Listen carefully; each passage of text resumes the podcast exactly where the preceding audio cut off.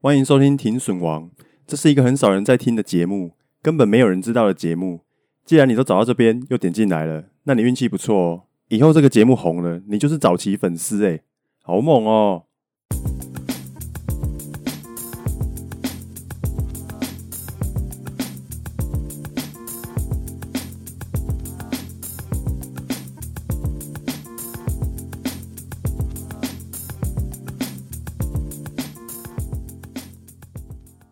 嗨，欢迎大家来到 Podcast 第一集的节目。如果加上之前 YouTube 的影片的话，这个算是第五集。那我之前 YouTube 的频道是从讲解比特币开始，那个时候主要的目的就是想要给观众一些比较正经的虚拟货币入门教学。那希望大家第一次接触虚拟货币是透过一些呃，比如说像我这种曾经真的亲身经历过的人，而不是你第一次就听到那个诈骗集团教你啊。如果你一开始就遇到诈骗集团，然后由他来教你，那应该下场都还蛮惨。我常常在新闻上面看到有些人因为投资虚拟货币，然后就赔钱，不然就是他找人代购，然后他代购的币没有买到啊，他买，比如说他买的是比特币这种，呃，也不是说比较安全啊，就是说比较大的这种，他买这种币，然后没有买到，然后他钱被干走之类的啊，不然就是他被骗，然后花钱买到超垃圾的币，已经买到了，买到超垃圾的币，结果根本就卖不出去，那之后新闻他就会，因为新闻很喜欢报这种东西。新闻会一直大力放送说，呃，他因为虚拟货币然后被骗钱，那最后的结果就是，大家只要听到比特币就会联想到诈骗啊，就呃，比如说像一些很老的人，然后跟你说啊，股票很危险，他会说股票很危险是因为他年轻的时候被股票骗过嘛。那你在新闻上面看到那些比特币，因为比特币被诈骗，然后你就会觉得啊，比特币是假的，然后比特币呢就是跟诈骗有关。啊，那我就觉得比特币很无辜。其实只要你有好好了解的话，比特币啊，区块链这种东西，它就跟股票期货很类似。那股票也会让你亏大钱嘛？它跟股票期货很类似。那它还衍生出很多你从来没有听过的玩法。啊，那这一集的主题就是说，呃，死了快要四百次的比特币为什么会一直活过来？那第一集为什么要讲这个？其实主要就是我刚进入，呃，我刚开始玩比特币的时候没多久，我就马上遇到大熊市。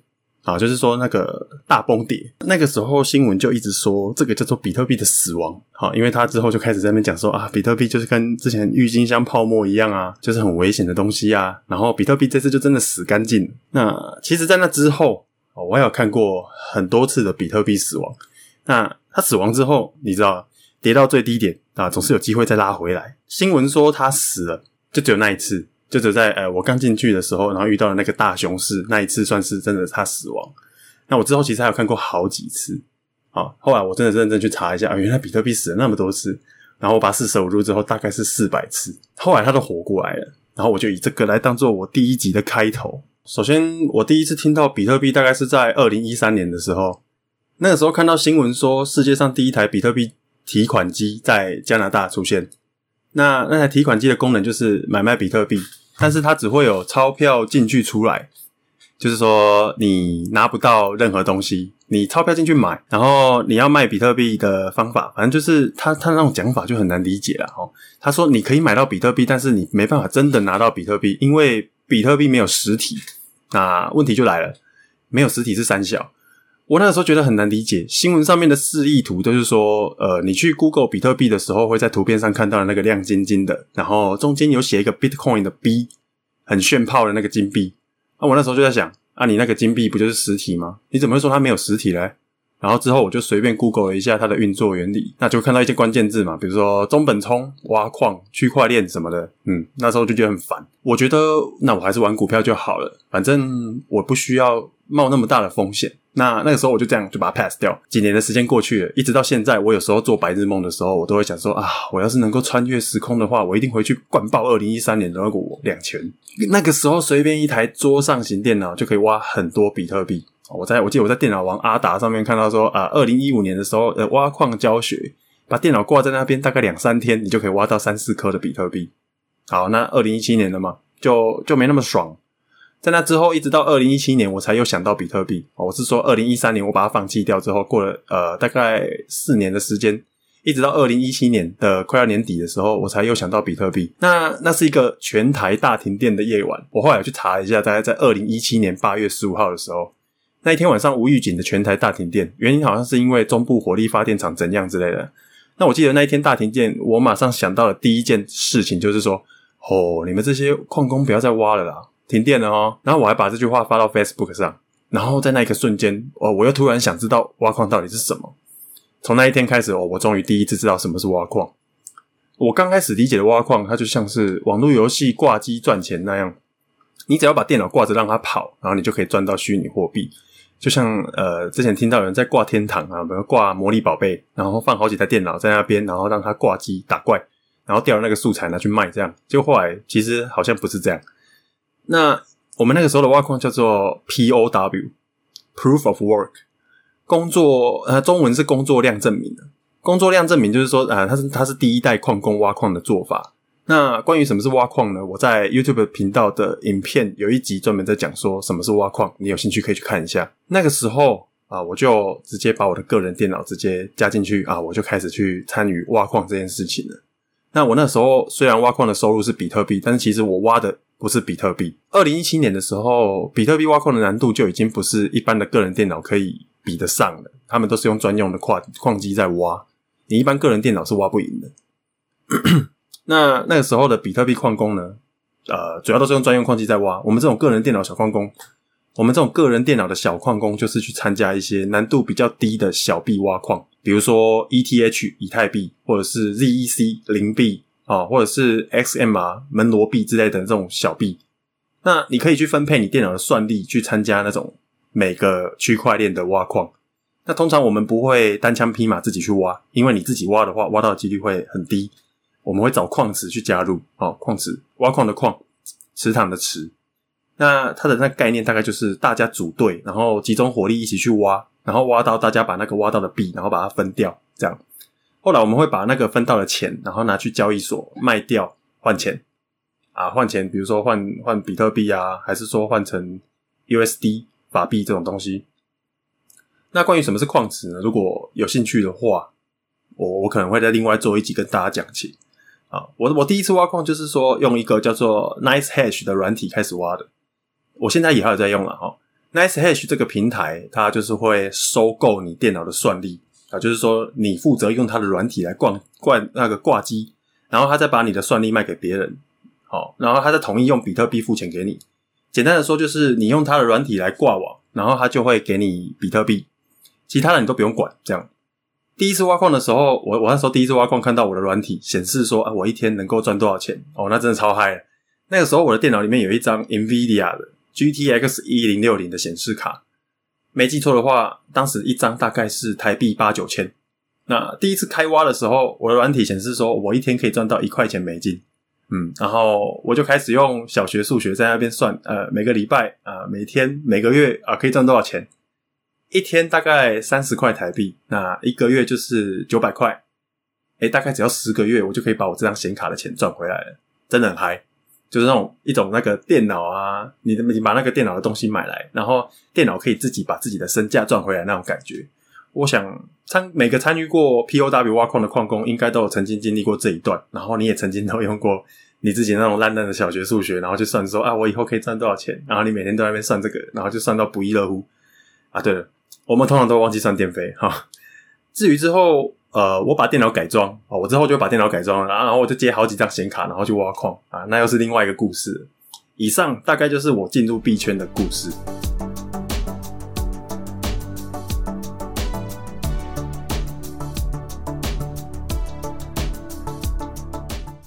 好，回到今天的主题，比特币死了那么多次，为什么还活着？其实比特币它没有死到四百多次啊，网络上是写三百多次而已，只是我把它。无条件敬畏而已啦。好，从我开始关注比特币以来，你撇开一些小规模的涨跌不算的话，我大概亲眼目睹比特币死过两次。一次是二零一七年的九月，然后另外一次是二零二零年的三月。呃，比我比我早一点进去的矿工，他呃比我早一点进去的玩的那些乡民，他们可能有看过更多次的比特币死亡。可是因为我是二零一七年之后才进去的，那我看过最明显的比特币死亡，大概就是。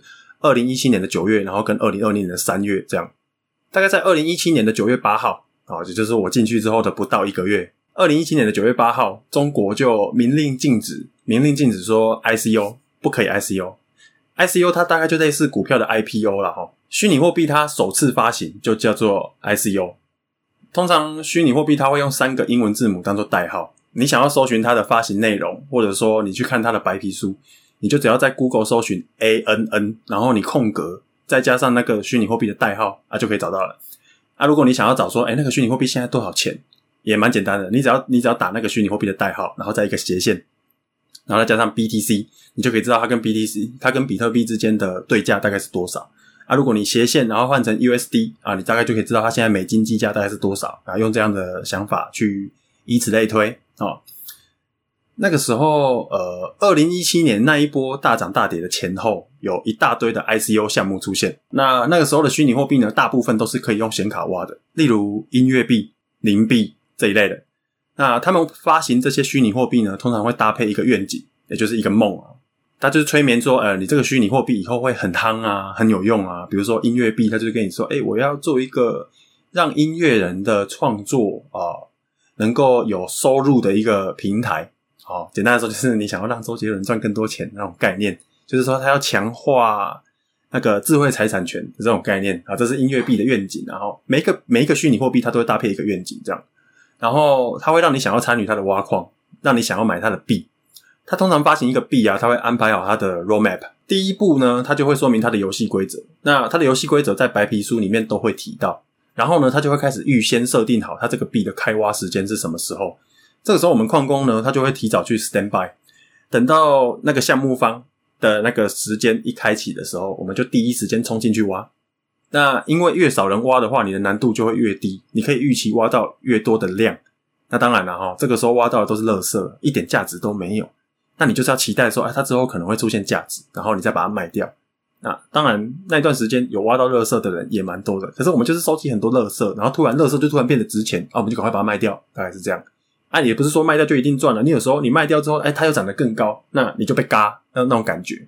哦，那你的那个币什么时候会开始有价值啊？你这个就要看项目方它的功力怎么样，就是官方它的功力怎么样。哈、哦，发行这个币的项目方啊，他通常会想尽办法把自己的币上架到某个交易所。啊，因为他只要一上架到交易所，就可以开始买卖。你只要有第一笔成交，那你手上的这个垃圾，它马上就会有价值。就这样，然后大家就玩得很爽，不亦乐乎。什么垃圾都先挖了再说。一上架交易所，我们就会马上炒一波，然后大家根本就不管那个梦有没有实现的可能。比如说刚刚讲的那个音乐币，它的梦到底有没有可能实现？不管了，反正什么垃圾你都先挖就对了。好，上架交易所之后，所有的虚拟货币几乎都可以用比特币去买卖。所以那个时候，比特币就突然变得很好用，那就是那一段时间比特币涨的原因。好，那那个时候的比特币呢，除了可以拿来交易所交易以外，它还可以在少数的地方买东西，比如说我之前节目上就有说，哇，我在 Steam 上面买游戏这种。好，那像我知道，就是说在二零一七年那段时间，它有一间蛋糕店开起来，就是说，哎，你可以用比特币或者是以太币，然后在我们那边买蛋糕这种概念。好，那现在呢，能够用比特币的地方已经非常少了啦。哦，主要都是用在呃，比如说 DeFi 啊，或者是用在买那个买币卖币这样而已。主要都是在交易所上面哦，或者说你要去放贷哦。现在现在主要都是比特币的用途，大概都在这里了哈。那你在可以在少数的地方买东西嘛哈，或者说你可以在 ICO 项目的早期，然后用比特币去买他们的币，你去参与它的募资，就是把它当筹码用。可能就是因为这样，那二零一七年的比特币它就会有一波这样的涨势。这个就是二零一七年的 ICO 之乱。为什么说它是 ICO 之乱？因为它之后就被收敛了嘛。哦，大概是这样。好，那回到二零一七年的九月八号，我第一次看到比特币死亡，这是我第一次看到。中国人民银行宣布，啊、呃，因为许多的 ICO 专案涉嫌从事非法金融活动，从那一天开始就会禁止各类的代币发行的融资活动，也就是明令禁止禁止 ICO 哦。好，那在这之后呢，我就看着比特币从大概五千美左右，五千美大概就是台币十五万一颗哦。我那时候就看到它从五千枚左右，然后掉到三千，大概掉到只要八万多台币，你就可以买一颗。然后就那个瞬间哦，各大节目本来哦，他们就翻脸翻的比翻书还要快。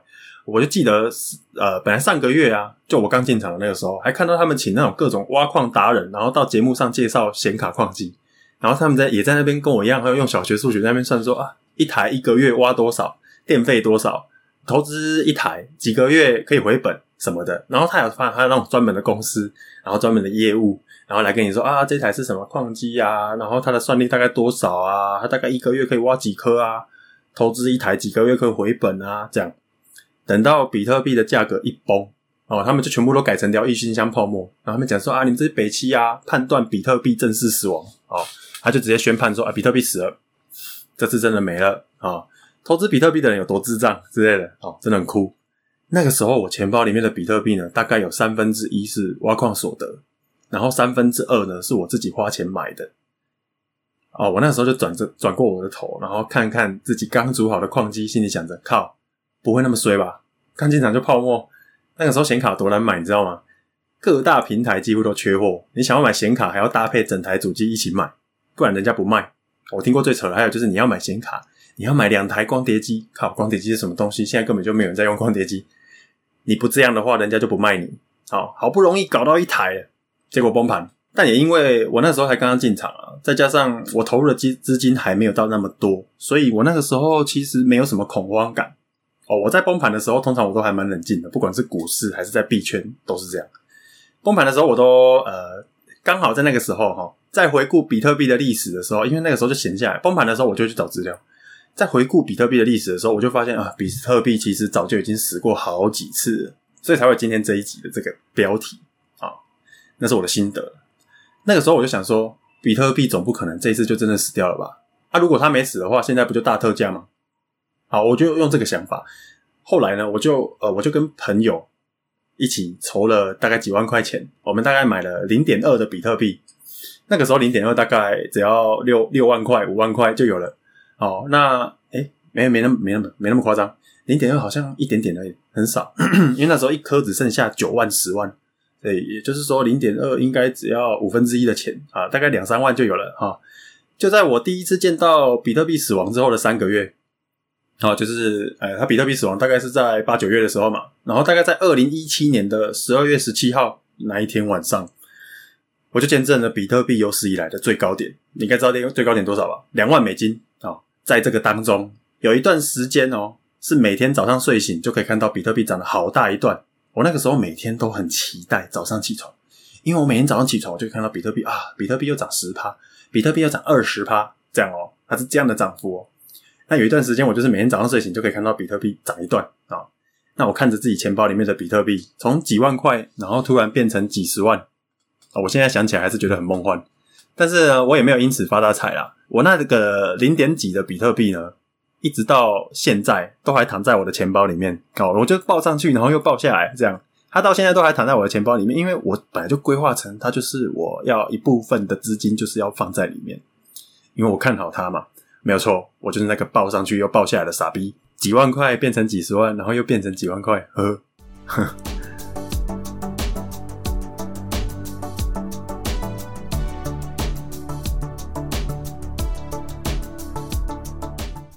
先讲哦，呃，这个不是在鼓励你看到比特币死亡的时候就把你的钱全部 all in 啊，因为你很难知道它现在到底是真的死还是假死，你也很难知道说，呃，它现在到底是死透了还是还没死完。你你真的有可能明天早上起来，然后你就看到它腰斩，哦，或者说，哎，你睡醒就看到，哎，涨了二三十趴都有可能啊。哦，那那你你如果真的把你全部的钱都放进去，那那个内心的波动很恐怖啦。你还不如去买台股啊，然后会帮你限制那个涨跌幅，只要十 percent，那个比较安全一点啊。呃，可能你会想说，呃，这个就像共机一天到晚老台，但是也没有真的打起来啊，见怪不怪，根本就是说，呃，狼来了这样。哦，我我是说它的跌啊，哦，你不要忘了哦，狼来的那个故事最后的结果是什么？就是狼真的来了。万一哪一天呢，你又看到比特币崩跌，然后你 all in，那你可能就会像那个元大原油正二那样，那些人这样。哦，不会哦，没有你更惨。元大原油正热那些人，他还可以跑去那个抗议，但是呢，你你根本连找谁抗议，你都不知道找谁。好，难道你要去找中本聪抗议吗？好，那接下来我要说一下我第二次经历的比特币死亡。啊，在二零一七年年底的那个两万美高点之后，我个人觉得在两万美之后啦，比特币应该都算是熊市，因为它很难回来，它没有再创新高了。好，因为它最高点就在两万。比特币呢，在那个之后都算是熊市，两万美的那个时候是最疯狂的时候，我只能说我用鸡犬升天来形容，随便一个看起来有一点点噱头的币，它都能够涨十几倍。比特币还不算涨最多的。好，那如果以这波熊市的跌幅来说，比特币也不算是跌最多的哦。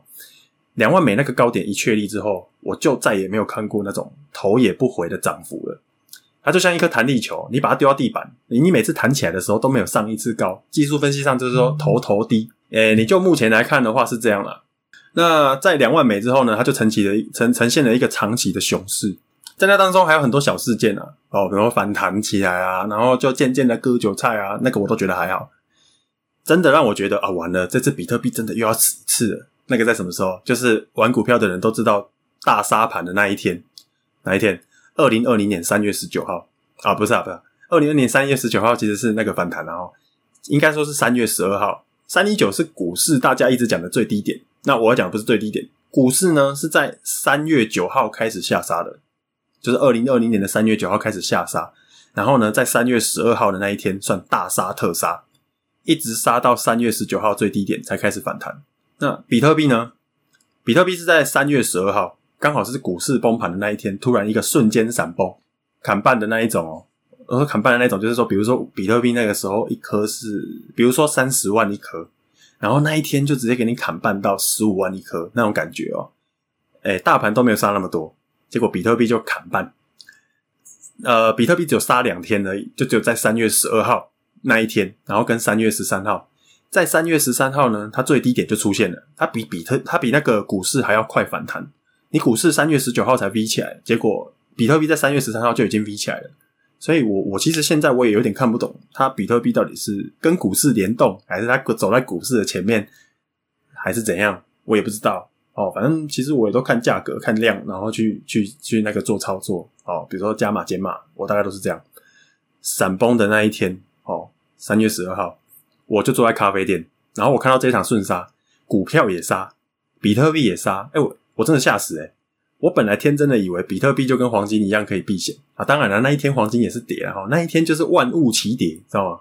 只有 VIX 涨。我本来以为比特币就跟黄金一样可以做避险啊，它可以在股灾啊或者是战争的时候不会有那么恐怖的跌幅。那那一天我真的傻了，呵，腰斩啊！虽然我有保持半仓的习惯啊，我我保持半仓就是说，哎，如果哪一天我看到崩跌的时候，我就可以去买进，这样。结果那一天杀成这样，我真的不敢买。其实也是心魔啦哦。股票在跌的时候，你总是会觉得啊，它还可以再更低，可以再更低。它在涨的时候，你就会觉得啊，可以再更高，可以再更高，所以你就会常常追高杀低，这样这个哦，我相信不管是谁都很难克服这件事情。那你就是要先把这些状况先想好，你才比较有办法应付这种突发状况。那那两天的大杀呢，大概杀到最低三千七百八十二美金一颗啊，现在也已经回到一万美以上了哦。前几天我看它还有一些小涨哦。这次的比特币死亡能让我学到一件事情。市场在恐慌的时候，什么东西呢？它都是先他妈卖爆再说。当大家在恐惧的时候，你可以选择贪婪，但是你要知道你是在接刀。你接刀之后多久才会满血复活啊、不知道。但是当下的氛围就是现金为王。那你接刀之后，你就是要等，等多久？真的不知道。如果要像二零二零年这一种跌完之后马上 V 回来，这种状况很少啦。哦。我在二零二零年真的是见证到很多奇迹啊！你会看到一大堆人死掉，好，那一大堆人出事。二零二零年的奇迹呢？如果说，哎、你在投资圈的话，大概就是崩盘，哦，崩盘跟满血复活，然后再创新高，竟然发生在同一年。这个应该以前很少人有看过这种东西了哦。而且呢，它是半年直接走一遭，哦，真的很刺激。对我来说，我说我觉得算是短时间呢累积到大量经验的好机会了哦。有没有赚到大钱，其实真的是其次。呃，最后我想讲一下频道的转变。YouTube 上面的影片呢，算是我一时冲动弄出来的。呃，制作一部影片对我来说，我是觉得有点费力。我本来刚开频道的时候，看到上传影片只有一两百个观看次数，我觉得有点灰心，因为我我费了那么多心力，然后做影片，然后分享这些心得，呃，只有一百一两百的观看次数，我真的是有点灰心。之后呢，呃，我不知道是不是因为比特币涨回来的关系啊，哈。我的观看次数冲很高，破五千呢。五千对我来说，呃，对我这种小废物来说，真的是很多了。再加上我还有收到不少 email 来问我问题的，通常是问比特币钱包的概念啊，或者是交易所的问题啊。虽然这些东西都很小众，但是有你们的支持，我想我可以再再尝试努力一段时间看看。那我现在转成 podcast 的形式，或许以后呢，我可能比较负荷的过来啊，因为我就可以不用在那边在意说啊，我那个影片啊画面呈现出来要怎样啊什么之类的啊，我也可以不用露脸哦，就可以穿丑丑的，然后在那边录音什么的。呃，创立频道呢，我就是希望让刚开始接触的人能够看到我这种过来人给的资讯，那希望他们踏进虚拟货币的圈子或者是投资圈，带他们入门的人不是诈骗集团，哦，那种会热心手把手教你的，通常是诈骗的。你真的在圈子里面打滚的人，真他妈才懒得跟你分享。哦，像我第一次跟我朋友讲解比特币的时候，真的是花了四个多小时啊！我讲完之后，他也没听懂，他一直都用他自己的理解。然后去去在那边啊，那个不就是怎样怎样啊？哦，我讲完他也没有懂，又不是吃饱太闲，干嘛免费教你？哦，那像我这种的，就是吃饱太闲。这一集我要分享的大概就是这样。以后我大概呢，就是会用 podcast 的形式，然后不定期发布新的集数。那没有灵感的话，我不会印发哦。啊，我会我会提早准备好一些稿子，可能隔天呢，我就会出新的啊，也有可能隔周甚至隔月。那大家如果想有什么想要回馈的，欢迎你留言回复。好，那就这样，下次见，拜拜。